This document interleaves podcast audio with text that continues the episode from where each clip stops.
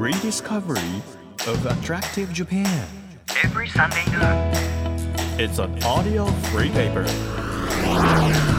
Apollo Station Drive Discovery Press. 9月19日日曜日時刻は12時となりましたアポロステーションドライブディスカバリープレス編集長のホラン千秋ですこの番組は日本全国さまざまな場所にスポットを当てて普段気がつかなかった日本の魅力を再発見していく耳で聞くフリーペーパーです。皆さんにとって身近な地域からお気に入りの場所そして一度は行ってみたいという土地まで魅力的なローカル情報をお届けしていきます。で毎回え特別特派員の方に来ていただいているこの番組なんですが今日は先週それから先々週に引き続き全国の美味しいもの巡りの達人でいらっしゃるえホフリランの小宮山由依さんに来ていただきます。もう個人的にもですね数少ない本当に芸能界のお友達でもありますしラジオの師匠と言っても過言ではない、えー小宮山さんがですねえ来てくださって本当に先週もめちゃくちゃディープな食の世界だったので今日もですねゆうひさんならではのタッチで食について語ってくださると思います。楽しみにしていてください。1ページ1ページ紙面をめくるように輝きあふれる日本各地の情報と素敵なドライブミュージックをお届けします。音のフリーペーパーアポロステーションドライブディスカバリープレス。今日も最後までお付き合いください。アポロステーションドライブディスカバリープレス。この番組は出光興産の提供でお送りします。耳で聞くフリーペーパーアポロステーションドライブディスカバリープレス。改めまして編集長のホラン千秋です。毎週個性あふれる特派員をお招きしまして魅力あふれる世界をご紹介しているんですが今日も全国の美味しいもの巡りの達人小宮山雄一さんに来ていただいています。よろしくお願いいたします。もうね2週にわたって、はい。い、ろんな食にまつわるハプニングであったり、ええ。楽しい体験であったり、はい。あの食のこだわりねちょっとかいつまんでええ。聞いてきたんですけれども、ここからは、はい。ゆうひさんがもうライフワークとして行っている、はい。まあ、料理といいますか、はい。食。食。どんな活動をはい今されてるかなっていうのを聞きたくて、今はですね、はい。まあ一個やってるのはあの今ねお店ではなくなったんですけど、レモンライス東京っていうもともと渋谷の一坪のところで、まあ、僕は地元がまあ渋谷なんで、はいはい。なんか渋谷でもともとはねそこであの知り合いがお店をやると、うん。でカレーをなんかそのプロデュース的に出してくれないかって言われて、でもどうせやるんだ地元の渋谷だしその一坪の土地からなんか面白いものが生まれたらいいんじゃないかと思って、じゃあ一緒に共同経営というか、うんうん。それ自体やろうよってなってでなんかただカレーを好きだけどカレー出してもと思ってはい。でレモンライスっていうのを作ったんですよ。うん。でレモンライスっていうのはその南インドにある、まあ、フレーバーライスというかはい、レモンのフレーバーがついたまあご飯なんですけども。ちょっと色も黄色く色も黄色く、サフランライスみたいなうん。感じの色、タメリックで黄色くしている、うんうん。ででそれがもともとちょっと好きで、うんうん。でもあまりそんなにその日本にもそんなにレモンライスって出すとこがなくて、うん。で何軒かで僕食べたことがあってこれはじゃあ渋谷のその自分の地元のところから新たな名物が生まれたら面白いんじゃないかって言って、うんうん。そのレモンライス専門店でレモンライス東京っていうふうにはい。作ったんですよ。うんうん。で今はそのコロナとかの影響もあってやっぱりお店になかなか人が来ないから、うんじゃあ EC ネットで売るとか、まあ、催事とかそのフェスとかそういわゆる出店とかケータリング的な。ケータリングとかっていうの方だけにしようって言ってそっちに特化して今はやってるんですけどうんもともとはそういう一つの実際お店でテイクアウト専門のお店ででやってたんですけども、うん。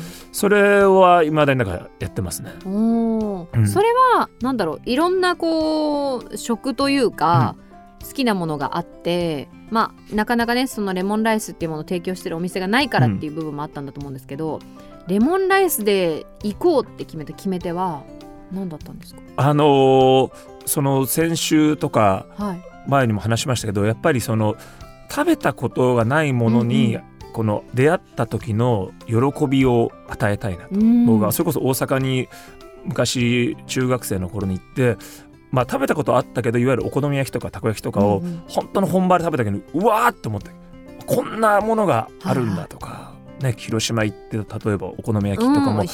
あこんなお好み焼きがあるんだとか、はっていうのを与えたかったんですよ。うん。だから単に美味しいっていうよりもあこんなレモンライスっていうものがあるんだ。はいはい。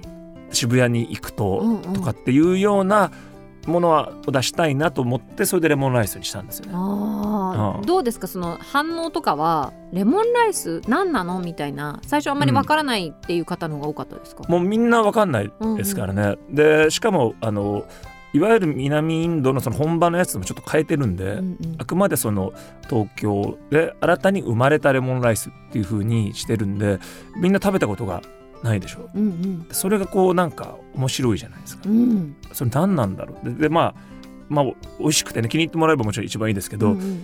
そうじゃなくてもやっぱその食べたことないものにみんながびっくりしたり、うんっていう経験をこうね与えるっていううん。なんて尊いんでしょうね、僕ね。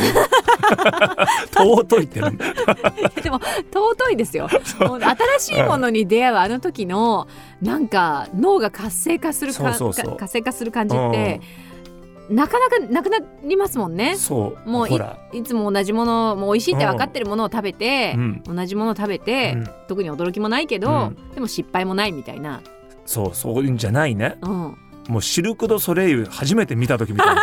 なんだこの動きって衝撃ですからね。衝撃だったでしょ。どっかさっきまで地面だったのにあれ急に水になってるみたいな。そうそうそう。なありますよね。僕らはシルク・ド・ソレイユなんて呼んでなかったからね。サルティンバンコって言うたから最初ねえなえどういうこと？サルティンバンコだったよ最初。そうなんですか？いやだからサルティンバンコっていう多分演目だったんじゃん今思えば。シルク・ド・ソレイユのサルティンバンコだったんだろうけどサルティンバンコが先に絶対来てたから僕ら最初はもうサルティンバンコサルティンバンコって言ってたわけ。ああそういうことで確かにシルク・ドゥ・ソレイユってそれぞれね演目がありますもんねでシルク・ド・ソレイユなんてもうそんなおしゃれな呼び方最近ですよ。何の話なんだ。だけどそういうのあるじゃん。別にサルティンバンクがおしゃれじゃないわけではない。なななんかでも響きが変だったんでね。正直。何なんだろうと思って。でも言ったら何なんだこの人たちの動きはとだそれをこう与えれるってね。ーうん。それがやっぱ楽しいじゃないですか。確かにえ今その衝撃って話が出てきたんで、えこれまでこう、まあ、ライブとかでツアーとかでいろんなとこ行かれると思うんですけど、これ衝撃的だったなっていうグルメありますか？これはねあの広島ですね。はい。広島市西区福島町。何屋さんですか、これがねうん、ホルモン天ぷら。ホルモンじゃなくてホルモン天ぷら？ホルモンを天ぷらにするなんて聞いたことないでしょ。うんうん。大体ホルモンってそう煮込むかさ串に刺さってるかじゃない、うん。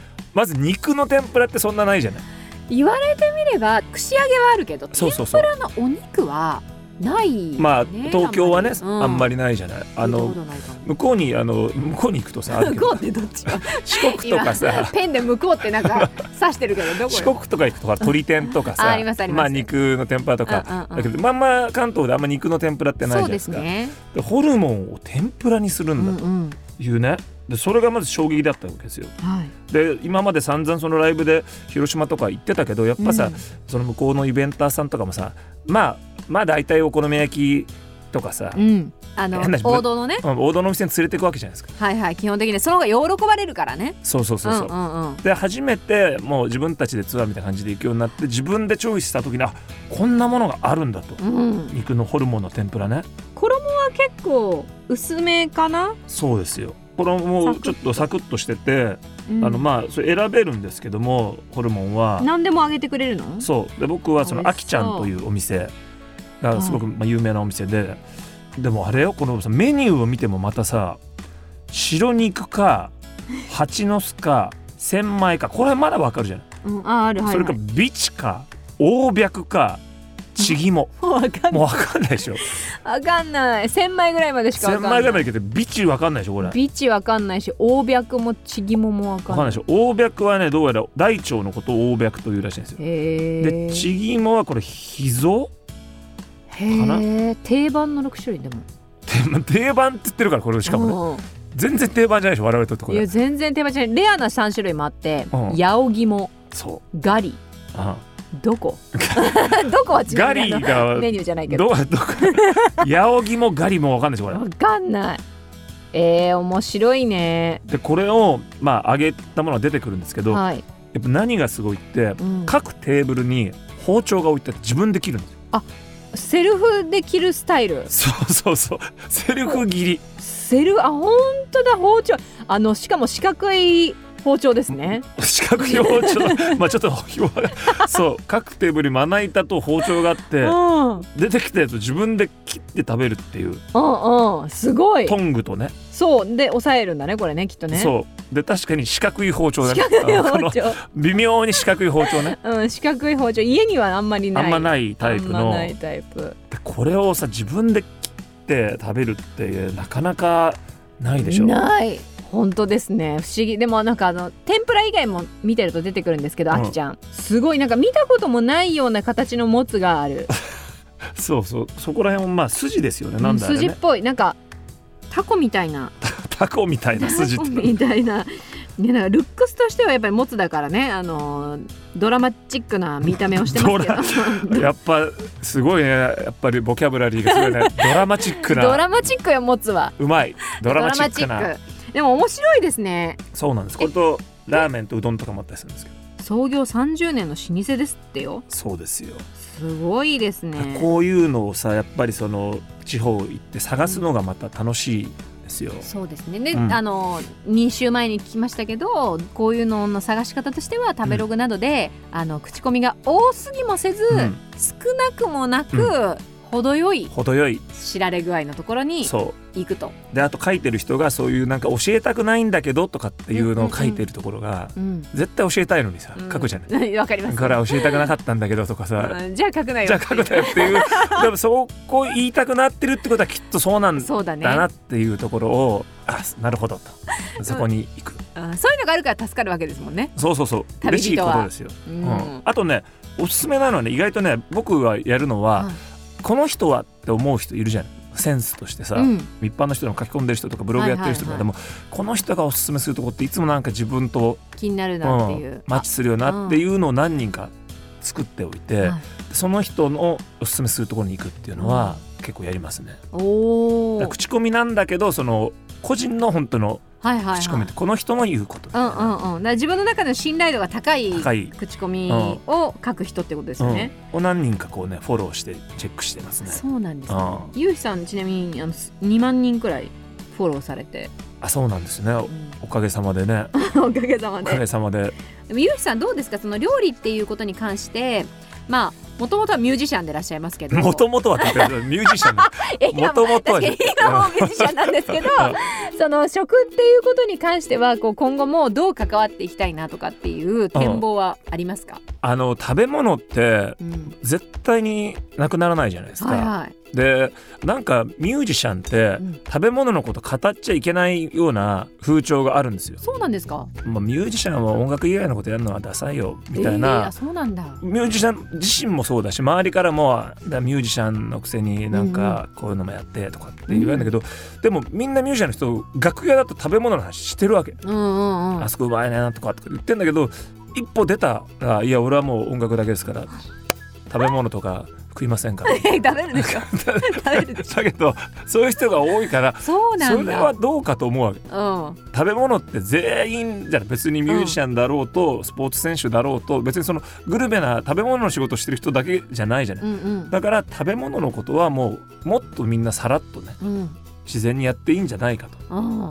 思うわけ。うんで音楽は別に全員じゃないじゃないうんまあ確かにあのやる人と聞く人といろいろね、だから食べ物は全員食べるし、うん、それなりに作りもするじゃない。はいはい。だからグルメだからなんか3万円のお寿司屋さんに行ってどうとかそういうことじゃなくて、うんうんうん。すごく自然体に食べ物のことと常に関わっていたいなと。あいいこと言ったでしょ今。ー。いいこと言った、えーと思ってるんですよ。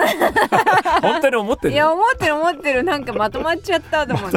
いやまとまるそろそろまとまるのかなと思った、うん。もうそろそろまとまるあうんうんって言ってる。でもねあのここまであの食についてい。ろいろ伺ってきたんですけれども、日本全国ね本当に美味しいお店だったりまだまだ知られてないお店があると思うので、あのゆうひさんの宝探しの仕方うん。みたいなのを参考にして、ぜひ皆さん、はい。身近にあるね、うん。美味しい料理屋さんを開拓していただきたいなというふうに思います。いいですかね？いいですよ。思ってください。いいですかね、はい。アポロステーションドライブディスカバリープレス。今日の特派員は全国美味しいもの巡りの達人小宮山由紀さんでした。3週にわたって本当にありがとうございました日本全国さまざまな場所にスポットを当てて各地の魅力を再発見していく耳で聞くフリーペーパー DD プレス。皆さんにも番組専属リスナー特派員として地元や最近訪れた場所のとっておき情報を送っていただいています。今日はですね沖縄県の女性ですねアクアさんからメッセージいただきました。私の町の自慢は美味しいお菓子です。首里城は燃えてしまいましたが城下町の美しさは健在で名物のノーマンジュをはじめ落眼クンペンサーターアンダギー焼き菓子を売るお店ブルーシールなどのアイスクリームやパン屋さんも点在し散歩をしながら美味しいスイーツに出会える素敵な場所です。コロナが収束しましたらぜひ遊びに来てください。ということなんですがノーマンジュの写真を送っていただいてまして白いおまんじゅうに朱色でなんか模様が書いてあって最初なんかこう無造作にシュンシュンシュンって書いてあるのかなと思ったらよく見るとひらがなの「の」がこう真上から見るとおまんじゅうのその輪郭いっぱいに書いてあるんですよ。で蒸してる感じすごい見た目も鮮やかで綺麗ですね。沖縄って本当に建物もそうですけど鮮やかなものが多いのであお菓子もこんな風にその沖縄らしさが出てるんだなっていう風に思いましたすごい実際に確かにコロナが収束したらね沖縄行って食べてみたいなという気がします皆さんもぜひ番組専属リスナーと会員としておすすめの場所やお気に入りの景色、えー、私の街のいいもの情報を番組にお寄せください。投稿は番組サイトからできるようになっています。また SNS でもハッシュタグ DD プレスアルファベットで D でそしてカタカナでプレスとつけてつぶやいていただきますと私たちも見られるようになりますのでたくさん皆さんの素敵な情報を写真とともにシェアしていただけると嬉しいです。お待ちしてます。Apple Station. Drive Discovery Press.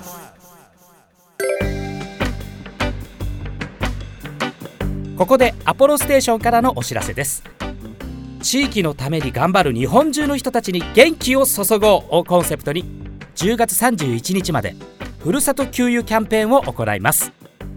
期間中全国のアポロステーション出光シェルサービスステーションで税込2000円以上の給油をしていただきお好きな生産地を選んで応援。日本各地の魅力あふれる生産者の方が丹精込めて作った地域の商品が抽選で当たります。詳しいキャンペーンの概要はホームページをチェックしてください。以上アポロステーションからのお知らせでした。地域社会を支えるライフパートナーアポロステーションのスタッフがお客様に送るメッセージリレー。群馬県高崎市の赤尾商事株式会社高崎南サービスステーション。入社27年目の斉藤忠です。以前週に一度仕事で神奈川県の横浜から高崎まで来て20年近くお店に通ってくれたお客様がいました。ある日仕事を引退して免許も返納するからとわざわざご挨拶に来てくださいました。最後にあなたの顔を見に来ました。これが最後の給油と洗車になります。と言われた時は涙が出そうになりました。そうしたお客様とのつながりが仕事のやりがいになっています。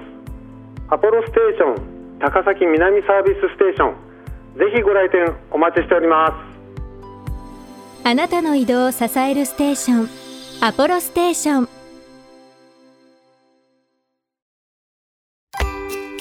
東京 FM からホラン千秋がお届けしてきましたアポロステーションドライブディスカバリープレス。今日は全国の美味しいもの巡りの達人小宮山雄飛さんお迎えしました。いや雄飛さん本当に相変わらず面白くてですねあっという間の時間だったんですけれども食って改めてもちろん味も大切だし栄養も大事なんですけどどういうふうに提供されるかどういうふうなプレゼンテーションがされてあの自分の目の前に運ばれてくるかってすごく楽しいなっていうふうに思いましてそれがこう美しく盛られてるから常にいいっていうわけじゃなくて時に広島のあきちゃんじゃないですけど包丁1本とハサミと一緒に切られてないホルモンの天ぷらが出されるっていうその衝撃から自分でそこを食べやすく切っていくっていう体験をこう全部パッケージにして本当にいや食って無限の可能性があるなと思いましたしまだまだあの見つかっていないね素敵なお店美味しいお店たくさんあるだろうなというふうに思いましたのでリスナーの皆さんもですね私もなんですけどぜひゆうひさんのアドバイスを、えー、参考にして美味しいお店探していただければというふうに思います。アポロステーションドライブディスカバリープレスこの番組ではリスナーと会員の皆さんからあなたのお待ちのいいもの情報をお待ちしています。情報をお寄せくださった方の中から毎月3名様に番組セレクトのとっておきプレゼントを差し上げてるんですが今月は信州です。長野小布施町の小布施堂の栗菓子。栗好きにはたまらないということで甘さの違う3つの味の栗かのこをセットにした食べ比べセットをプレゼントいたします。欲しいという方はメッセージを添えて番組ホームページからご応募ください。さらに毎週5名様にですね月替わりのえ番組オリジナルステッカーお届けしています。今月はポップな色彩と舌を出した女の子ペロリンガールのイラストが大人気のえ佐藤夏美さんのデザインですのであの先月ゲットしたという方でも毎月違いますので今月は今月で欲しいという方えステッカー希望というふうに書いてメッセージ送っていただけると嬉しいです。そして番組ではですねドライブで聴いてほしい Spotify のオリジナルプレイリストも配信中ですのでこちらもぜひ DD プレスというふうに検索して聴いてみてください。本当にいやゆうしさんまだまだ物知りなのでいろいろ日本全国の魅力知ってて語っていない部分たくさんあると思うからまた来ていただきたいですね。楽しみにしていてください。日本全国さまざまな場所にスポットを当てて日本の魅力を再発見していきます。耳で聞くフリーペーパーアポロステーションドライブディスカバリープレス。お相手は編集長のホラン千秋でした。バイバーイアポロステーションドライブディスカバリープレスこの番組は出光興産の提供でお送りしました。